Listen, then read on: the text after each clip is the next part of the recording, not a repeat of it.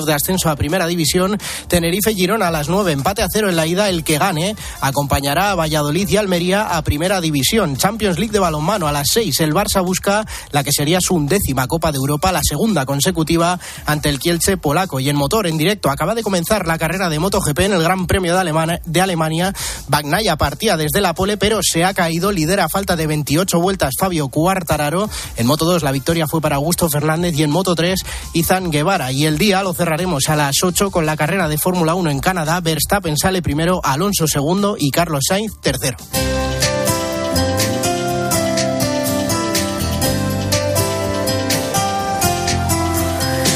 Y la historia de hoy en el espejo es la de la tarasca.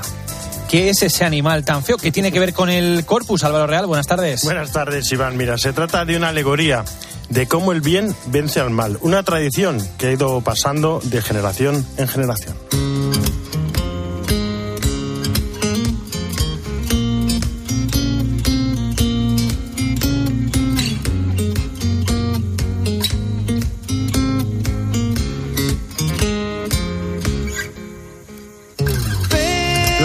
Tiene su origen en la región francesa de Tarascón. Desde allí su tradición se fue extendiendo por muchas ciudades del Mediterráneo. Finalmente, este animal mitológico terminó formando parte del acervo cultural y quedó incorporado a las fiestas del corpus de ciudades como Valencia, Granada o Toledo. Su historia, su leyenda, está unida a la figura de Santa Marta. Dicen que esta criatura habitaba en la Provenza. Era un dragón con seis patas, el torso de un buey, el caparazón de una tortuga y la cola con el aguijón de un escorpión. Su cabeza era horripilante. Era un león con orejas de caballo y un rictus terrorífico. Un día devora a un pescador. Otro día se lleva a las mujeres que han bajado a lavar su ropa. Se come a los niños imprudentes que fueron a nadar a pesar de las advertencias de sus padres. Nadie se atreve a enfrentarse a esta abominable criatura cuyas fechorías siempre quedan impunes. El rey de Trascón lo intenta, pero nunca puede vencerle. Un día Santa Marta se acercó a la bestia tranquilamente, la encuentra dormida, acaba de comerse a una nueva víctima. La santa, sin ningún miedo, le arroja agua bendita y le hace la señal de la cruz. El monstruo despierta y la sigue hasta la ciudad. Allí el pueblo matará a la bestia. Hoy en día, esta tradición mitológica tiene su recuerdo en las procesiones de Valencia, Granada, Toledo.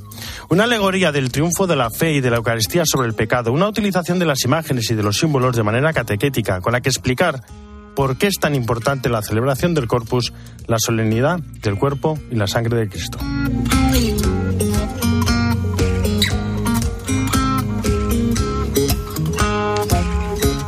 Jesús, están, ¿cómo estás? Buenas tardes. ¿Qué tal? Feliz Buenas Corpus. tardes, feliz Corpus. Bueno, pues estamos hoy en el Corpus y propiamente ya sabemos, Santa Juliana de Cornillón fue la que un día vio en el siglo XIII en Lieja, aquella era abadesa de aquel lugar, vio como la luna tenía una pequeña mancha. Como ella ya había eh, mostrado su amor hacia Cristo y Eucaristía, es como que el Señor en aquella profecía le decía, no se alaba debidamente la Eucaristía ningún día dentro de la iglesia. Entonces es como surge el origen del corpus que conocemos hoy, además de Milagro de Orvieto, donde el Señor ante el sacerdote que dudó de su presencia sangró. Después del corpus y de este día de caridad, que tenemos pues varios santos. Tenemos mañana los mártires ingleses. El día 21 tenemos a San Luis Gonzaga, patrono de los jóvenes y de las JMJ. El 22 San Juan Firsis y Santo Tomás Moro. Y terminamos las reminiscencias pascuales, como el día 24 con el corazón de Jesús y el 25 con el corazón de María. Hay que hacer una pequeña observación. El día 24 están el corazón de Jesús y San Juan Bautista. Pero como es antes Dios que todos los santos, por así decirlo, San Juan solamente ocasionalmente en este año se traslada su celebración, su natividad, al día 23. Con lo cual el 24 con el corazón de Jesús y el 25 con la- el Inmaculado Corazón de María, si hasta la presentación Pascua son, ya está el Inmaculado Corazón de María, pues ya termina un poco estas reminiscencias de la Pascua de Resurrección. Muchísimas gracias, Gracias, Jesús un Luis. abrazo. Y hoy, como bien comentas, es el Corpus y de ello nos habla Sor Alejandrina, la mirada tierna de Dios. Carlos González, Charlie, ¿cómo estás? Buenas tardes. Hola Álvaro, muy buenas tardes. Es importantísimo el celebrar la presencia real de Cristo en la Eucaristía. En este mundo en que vivimos conflictos de guerras, rendir culto públicamente a quien se ha entregado por todos los hombres y nos dejó el mejor regalo, su presencia en la Eucaristía.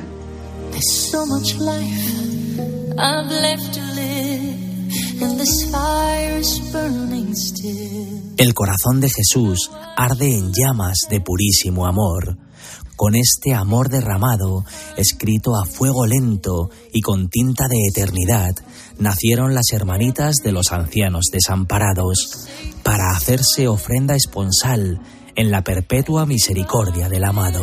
Tengamos y pasemos con generosidad del sacramento del altar al sacramento del hermano, ya que aunque sean distintas realidades,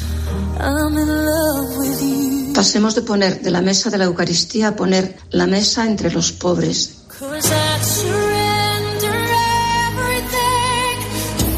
Ya que no hay celebración verdadera si recibiendo el cuerpo de Cristo no compartimos nuestro pan con los hermanos.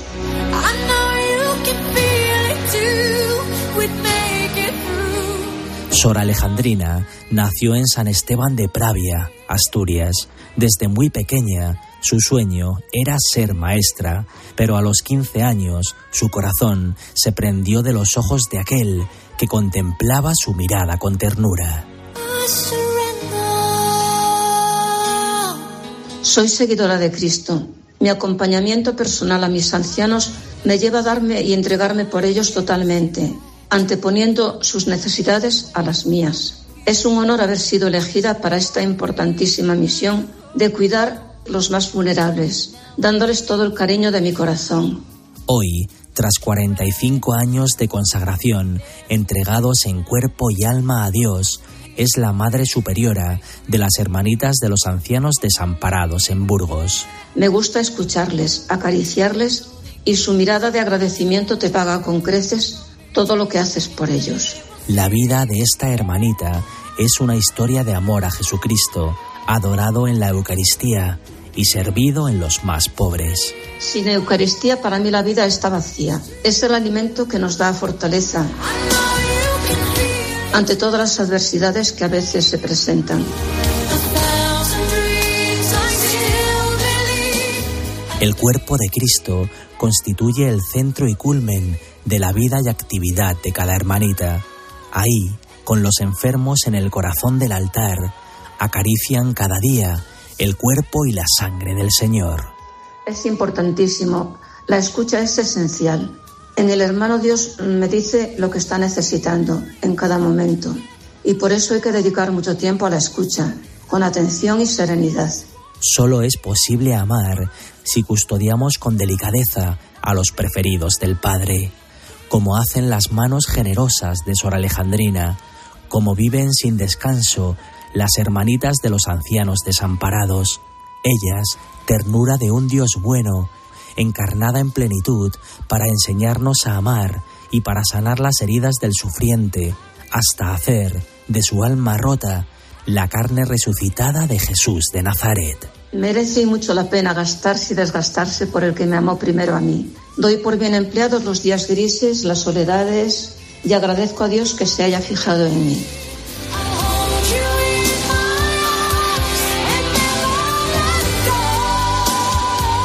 Por amor a Cristo.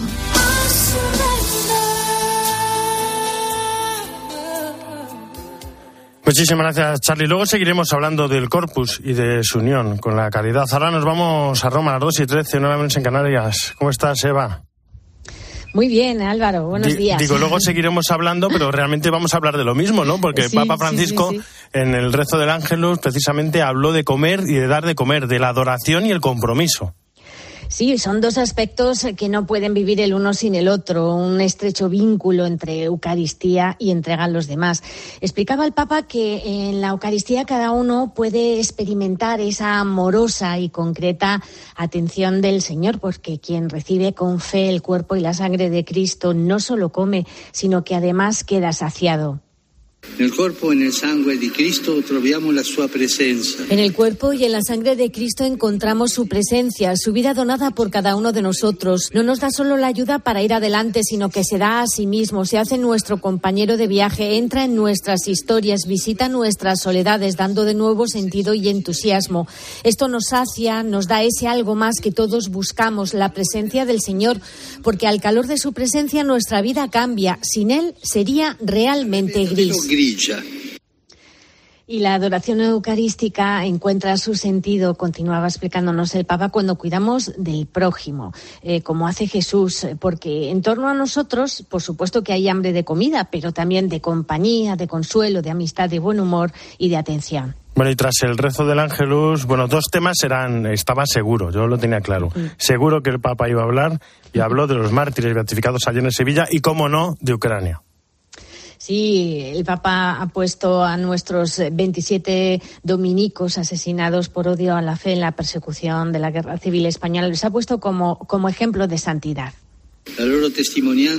Su testimonio de adhesión a Cristo y el perdón a sus asesinos nos muestran la vía de la santidad y nos animan a convertir nuestra vida en una ofrenda de amor a los hermanos. Un aplauso ai novi beati. Ese aplauso nos entusiasma, ¿verdad? Porque además la gente aplaude con ganas y, resuena en la plaza de San Pedro y siempre impresiona mucho. Y por supuesto, tenías toda la razón. El Papa ha pedido a la comunidad internacional que no se olvide del drama del martirizado pueblo ucraniano tras casi cuatro meses de invasión rusa. Cosa faccio io oggi per il popolo ucraino? ¿Qué hago hoy por el pueblo de Ucrania? Rezo, intento comprenderlo, que cada uno se haga esta pregunta en el corazón. El Papa también eh, no se ha olvidado de eh, lo que está ocurriendo en Birmania, ¿no? El Papa, ¿verdad, Álvaro? Cuando acude a un país, cuando visita una etnia como ocurrió en este viaje eh, con los rohingyas, no se olvida, ¿no? No es, por eso nos pide que no nos olvidemos de Ucrania, ¿no? Entonces, como ha vuelto a recrudecerse la persecución, el Papa ha pedido que oraciones por, por todo el pueblo de Birmania, por toda la gente que se está, que está siendo obligada a huir y ha pedido mm, mm, por, la dignidad humana, el derecho a la vida, que sea respetado y que también se respete en los lugares de culto, los hospitales y las escuelas. Pues muchísimas gracias, Eva. Buen pranzo. Arrivederci. Buen pranzo, arrivederci. Eso, y ya, nos, y ya nos escuchamos el fin de semana que viene. Un abrazo. En mediodía, El Espejo. Álvaro Real. Cope, estar informado que sumemos voluntades. Patria, tierra, libertad. Si los dejamos solos, volverán a lo de siempre. El 19 va de votar un gobierno de progreso ¿Conseguirá Pedro Sánchez movilizar a la izquierda en Andalucía? ¿Alcanzará la mayoría absoluta el PP? ¿Obtendrá representación parlamentaria Ciudadanos? ¿Qué resultado alcanzará finalmente Vox?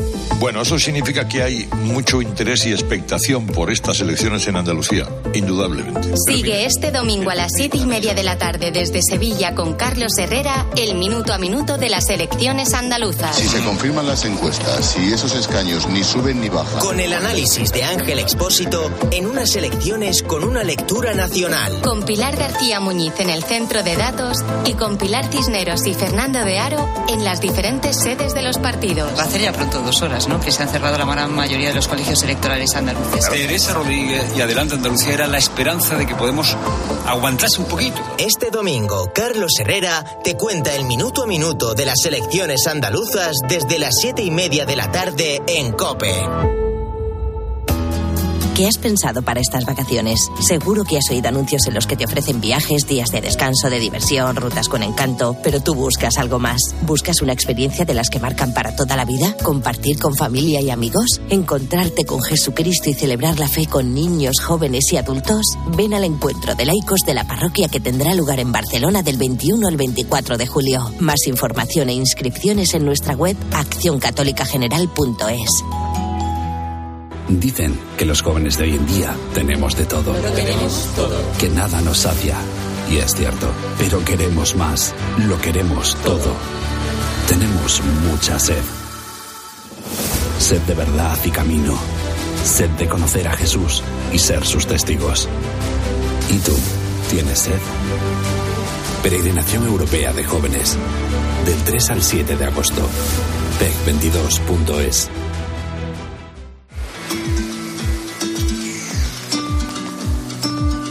En mediodía, El Espejo. Cope, estar informado.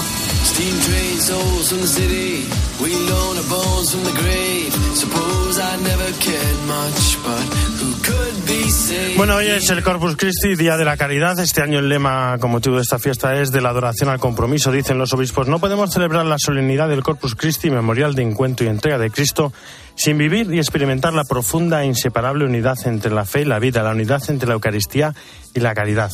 Hablamos con Francisco Villacampa, que fue presidente del Consejo de Laicos, presidente de la Junta Pro Corpus y ahora trabaja en Caritas Toledo, siendo gerente de Insertados. Francisco, ¿cómo estás? Buenas tardes. Buenas tardes, ¿qué tal? ¿Cómo estáis? Bueno, cuéntanos lo primero, ¿cómo ha ido el Corpus? ¿Cómo ha sido este año, primero de pospandemia? Bueno, es el Corpus de, que hemos dicho en Toledo de reencuentro, en una fiesta que, como bien sabéis, se celebra muy intensamente en la ciudad y que al margen de procesiones, adornos y eso, pues en Caritas también lo vimos eh, si cabe más en esta semana con una intensidad especial, claro. Bueno, tu vida es, eh, por así decirlo, la unidad total no entre Eucaristía y caridad. Es que me han dicho incluso, no sé si será verdad, que fuiste un seis en el Colegio Infantes. Sí, sí, es verdad, pero está lejos de que mi vida sea coherente. Bueno, mi historia me ha hecho pasar por, por, eh, por sí, ser seis de vivir el Corpus en Toledo, como tú citabas, eh, entre otros compromisos eclesiales también como presidente de la Junta Pro Corpus. Y ahora, gracias a Dios, pues desarrollando un trabajo con los más necesitados en Cáritas, en, al frente del área de economía social y dando oportunidades también de empleo a muchas personas que lo necesitan. Dentro de, de nuestra Cáritas diocesana que es amplia y que intenta llegar a los más necesitados. Bueno, es que es justo el lema de la adoración de niño, ¿no? Al compromiso de mayor. En Toledo, en Cáritas, lleváis, bueno, una labor increíble, bueno, como, como en todas las diócesis. En los datos que he presentado esta semana vuestro arzobispo se explica que se ha atendido directamente a 21.176 personas, han beneficiado otras 67.972. Pero quiero que me hables del, del, proyecto concreto en el que, en el que eres gerente, en, en, en Insertados. ¿Qué es? ¿Cómo, qué, qué hacéis? Bueno, en, en, el área de economía social de Caritas Diocesana eh, eh, impulsamos una empresa de inserción que se llama Inserta Toledo, realmente, y que mira, precisamente eh, terminábamos el viernes un encuentro en el Escorial de Caritas Confederal, de Caritas Española, con más, con más de 100 proyectos de este tipo, donde creemos, queremos crear oportunidades de empleo reales y dignas a través de más de 30 actividades diferentes, donde las, cada una de las Caritas desarrolla pues un poder creativo y, y de imaginación a veces eh, sorprendente. Y creamos empleo con proyectos textiles, con proyectos eh, de hostelería, de servicios, bueno, de cuidados. Eh, bueno, creamos empresas de inserción, una figura jurídica un poco desconocida, pero que nos obliga por alguna parte, parte también a crear esas oportunidades de empleo, a contratar a personas que están en riesgo o en situación de, de exclusión social y además certificada. Y con ellos eh, la, hacemos una labor de acompañamiento para que al cabo de un tiempo nuestras empresas de inserción sean una verdadera palanca para que ellos salgan en mejor situación eh, de empleabilidad y, y, social y personal al mercado de trabajo ordinario. Porque ¿cómo es la situación actual?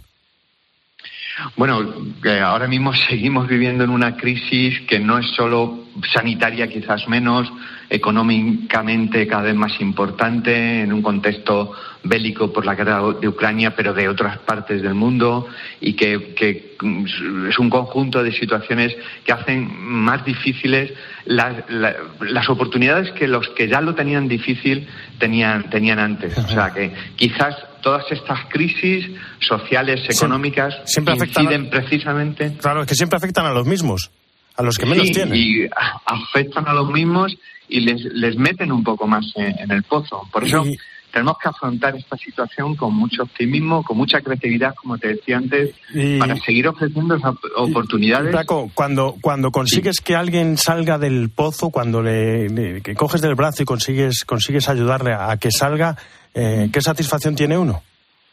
Bueno, eso es lo que llamamos nosotros el éxito. No siempre es posible, Álvaro. Tenemos personas que pasan, nuestra empresa de inserción eh, son decenas de oportunidades al cabo del año y al cabo de tres años que están con nosotros, algunas personas salen en mejor situación, otros a veces no quieren salir y tienen más dificultades. Nos sentimos muy satisfechos y seguimos empeñados en ese trabajo para seguir dando esas oportunidades en toda la Confederación de Caritas. Bueno, todo el mundo valora la labor de Caritas, pero sin embargo también hay, hay, hay muchos que, que, quizá no entienden la devoción a la Eucaristía, ¿no? Y, y, hay que decirles que sería imposible, lo venimos diciendo durante todo el programa, uno sin lo otro.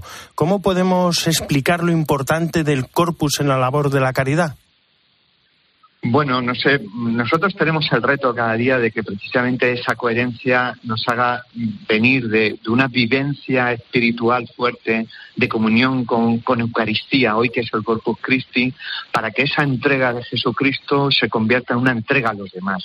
No tendría sentido ni solo la entrega a Jesucristo sin darnos a los demás, ni solo la entrega pues ocupar un tiempo por una cuestión estrictamente solidaria, sino viene fundamentada en ese amor y esa comunión, ese, esa, esa convivencia con, con, con, Cristo. Es un reto que tenemos cada día como cristianos, pero especialmente en Cáritas.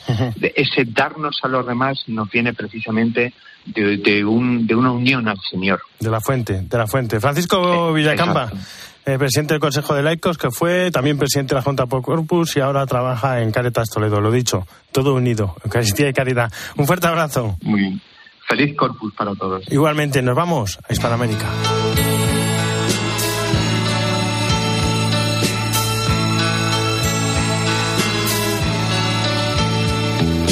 Donde brilla el tibio sol con un nuevo fulgor dorando las Desde Buenos Aires, Esteban Pítaro, ¿cómo estás? Buenas tardes. Muy buenas tardes, Álvaro. ¿Cuánto tiempo hacía que no poníamos esta canción? Hombre, vale la pena, vale la pena.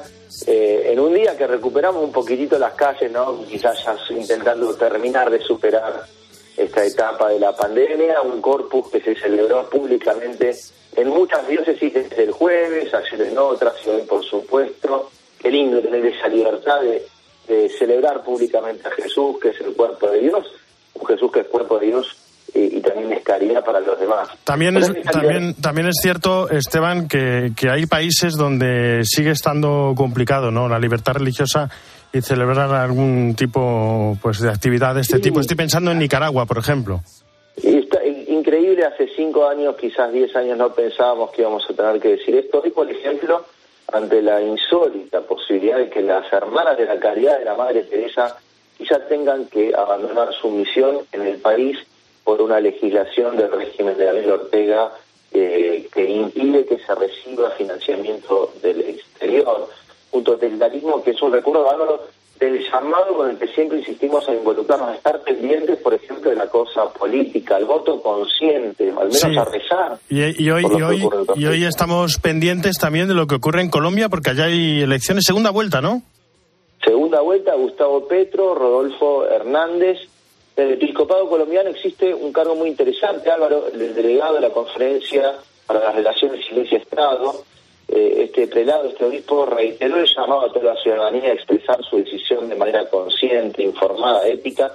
Y, ¿sabes, Álvaro? Pidió especialmente por 95 municipios, 95 regiones en Colombia que están amenazadas contra las libertades ciudadanas, regiones con una alta influencia aún hoy de grupos armados, incluso tras los acuerdos con la FARC, espacios, ciudades en las cuales el poder de las drogas, de las armas, probablemente impida no a muchos colombianos ejercer la libertad de votar. De vuelta, la preocupación por la libertad de en la región. En algunas regiones, en algunos países de la región, asfixiada por grupos de poder ilegítimos, por narcoterrorismo, como recién escuchábamos, en otros por el Estado, como en Nicaragua, una libertad que cercenada en lo político, en la educación de los hijos e incluso la religión. De vuelta, Álvaro, pensar que las hermanas de la Madre Teresa tengan que dejar un país de América Latina que tanto las necesita, debiera darnos vergüenza a todos. Cada decisión cuenta que quien hoy sale electo presidente de Colombia resguarde todas estas libertades de los colombianos y apoya ese respeto a la libertad en toda Hispanoamérica. Álvaro. Pues ojalá sea así. Esteban, un fuerte abrazo. A la semana que viene. Un abrazo grande. Chao.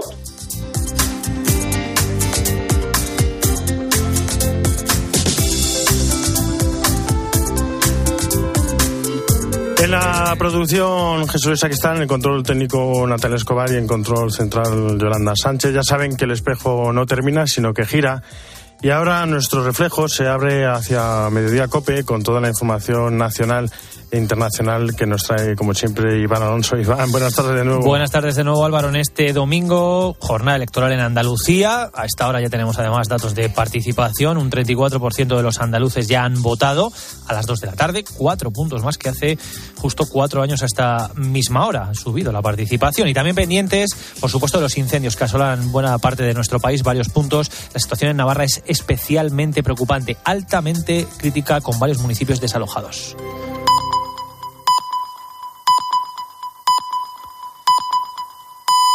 Dos y media.